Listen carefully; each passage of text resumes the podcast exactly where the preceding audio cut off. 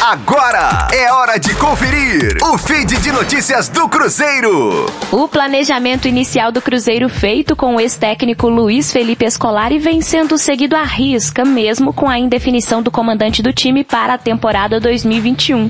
O grupo principal da Raposa já tem a programação definida e as posições necessárias para se reforçar neste início de ano.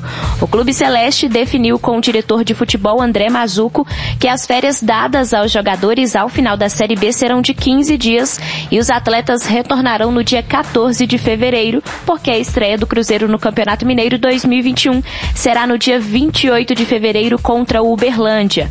O clube vê o estadual como forma de dar o entrosamento necessário ao time após as reformulações que serão feitas no elenco. Rosane Meirelles com as informações do Cruzeiro na Rádio 5 Estrelas. Fique aí! Daqui a pouco tem mais notícias do Cruzeiro. Aqui, Rádio 5 Estrelas.